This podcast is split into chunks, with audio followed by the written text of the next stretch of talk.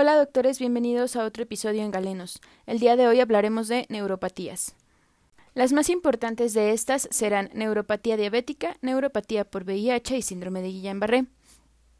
Se va a utilizar el término neuropatía periférica para referirse a aquellos trastornos de los nervios periféricos, sea cual sea su causa. Y se hablará de polineuropatía para referirse en general a procesos de instauración gradual que afectan a múltiples troncos nerviosos y que se caracterizan por ser simétricos y generalizados, con afectación principalmente distal.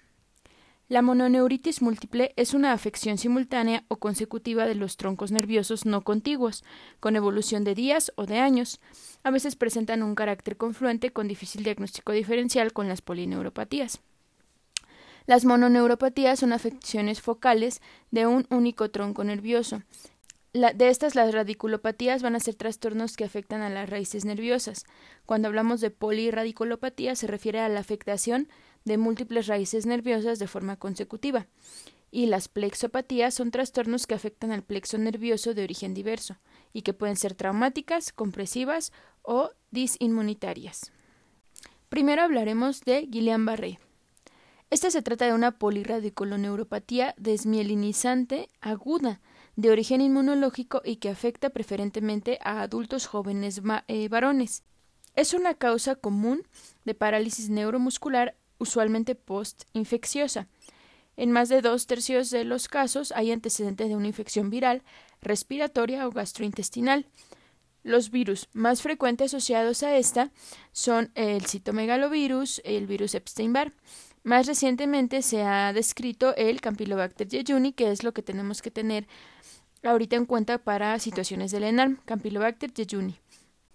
También se ha asociado con eh, antecedentes de procedimientos quirúrgicos, linfomas y lupus eritematoso sistémico. Pues bien, la patogenia de esta enfermedad es autoinmunitaria. La desmielinización se va a producir por un doble mecanismo, tanto mediado por linfocitos y por anticuerpos circulantes.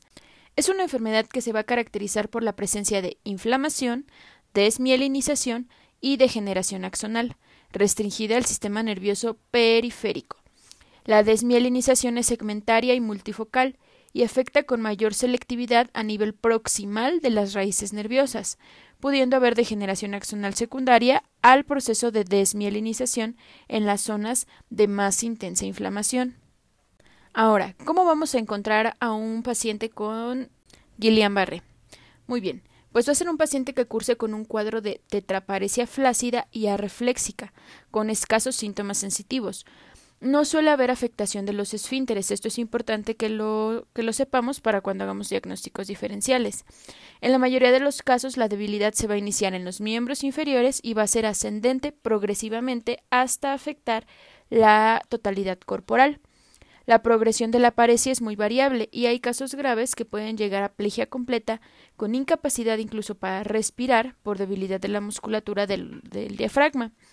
También puede haber incapacidad para hablar o deglutir por debilidad de la musculatura faríngea. La afectación va a ser simétrica, afectación simétrica y la atrofia va a ser poco frecuente. Puede haber paresia facial bilateral en el 50% de los casos, también pueden afectarse pares craneales que pueden inervar la lengua y la musculatura deglutoria, pero no se van a afectar los oculomotores. Entonces, si tenemos a un paciente con afectación de los oculomotores, pues no estamos hablando de Guillain-Barré. A nivel sensitivo puede haber parecias distales, sobre todo al inicio del cuadro, pero no hay como tal un déficit marcado. Puede haber dolor en la zona lumbar o en las extremidades inferiores. Y en cuanto a los síntomas eh, autonómicos, vamos a tener taquicardia, hipotensión postural, hipertensión y también síntomas vasomotores.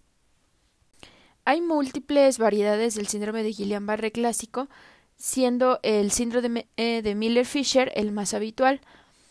Esta va a ser una variante que va a cursar con ataxia, arreflexia y oftalmoparesia, y puede tener alteraciones pupilares y escasa debilidad en los miembros.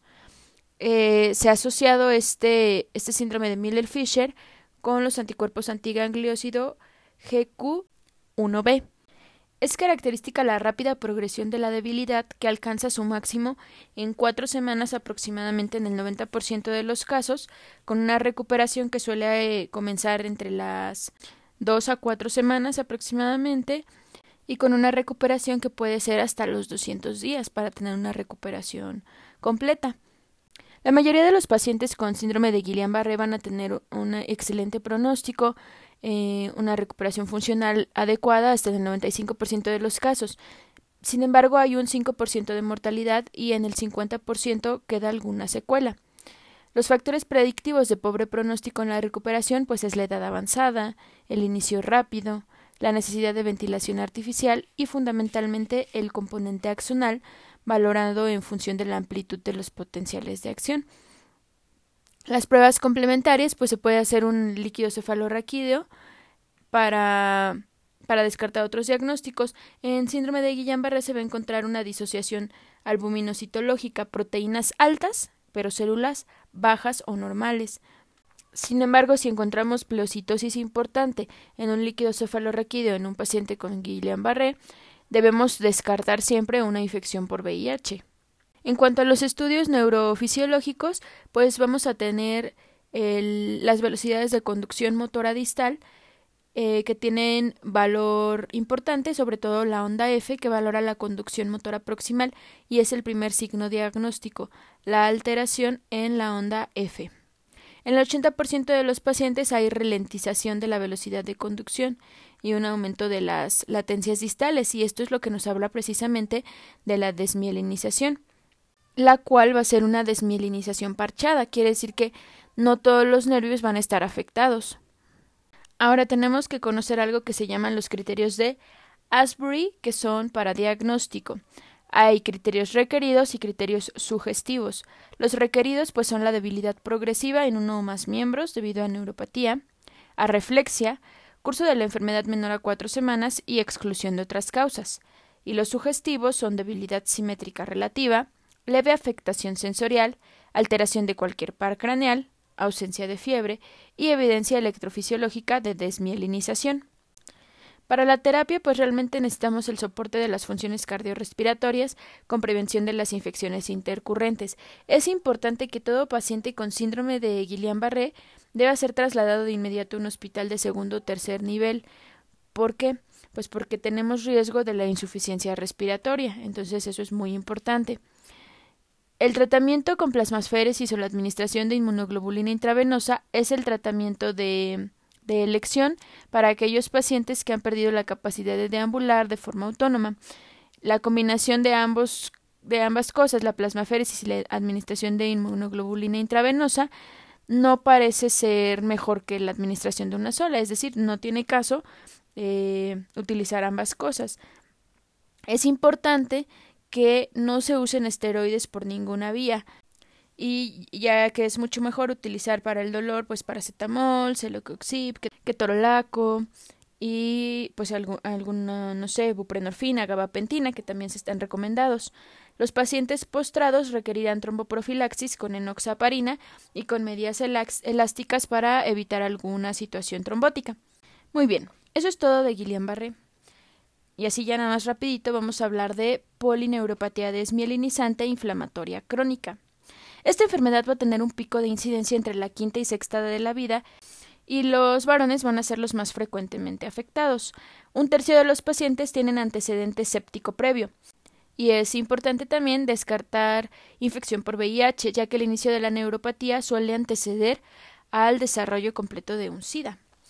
La biopsia del nervio periférico demuestra la desmielinización, que se va a ver como bulbos de cebolla, que también se denomina remielinización ineficaz. Va a haber edema endoneural e infiltrados mononucleares multifocales con predilección por los nervios proximales y las raíces espinales. Clínicamente va a ser similar al Guillain-Barré, pero con una instauración de los síntomas más gradual, superando a veces los dos meses de progresión. Posteriormente va a tomar un curso crónico progresivo o con recaídas intermitentes y algunas fuentes lo denominan esclerosis múltiple like, que afecta al sistema nervioso periférico. La polineuropatía desmielinizante inflamatoria crónica es similar al Guillain-Barré porque afecta a, a los pacientes de edad avanzada. Sin embargo, su instauración, como lo dijimos, es más lenta y el componente axonal y la afectación axonal son mayores. Aquí sí podemos utilizar corticosteroides en el tratamiento. Si recuerdan, en el Guillain-Barré están contraindicados, o bueno, no sirven. Hay mayor afectación sensitiva que en el Guillain-Barré. La debilidad está presente en los músculos proximales y distales, mientras que las parestesias son de predominio distal, y hay afectación de los pares craneales bajos y los músculos intercostales. En todos los casos hay hiporreflexia miotática. Eh, el pronóstico, pues, tiene mejor pronóstico que las formas progresivas iniciales, realmente. Aquí lo que nos va a servir más para el diagnóstico es la neurofisiología, ya que los estudios de velocidad de la conducción van a ser básicos. La afectación nerviosa es multifocal, habiendo disminución de la velocidad de conducción, de dispersión de los potenciales de acción y bloqueos de la conducción. Para el tratamiento de esta forma de neuropatía son efectivos los corticoides, como lo dijimos, que son también el tratamiento de elección, además de la plasmaféresis y las inmunoglobulinas intravenosas que se añaden cuando la forma de la enfermedad es grave. En casos refractarios pueden utilizarse inmunosupresores como azatriopina, ciclofosfamida y ciclosporina. Thank you.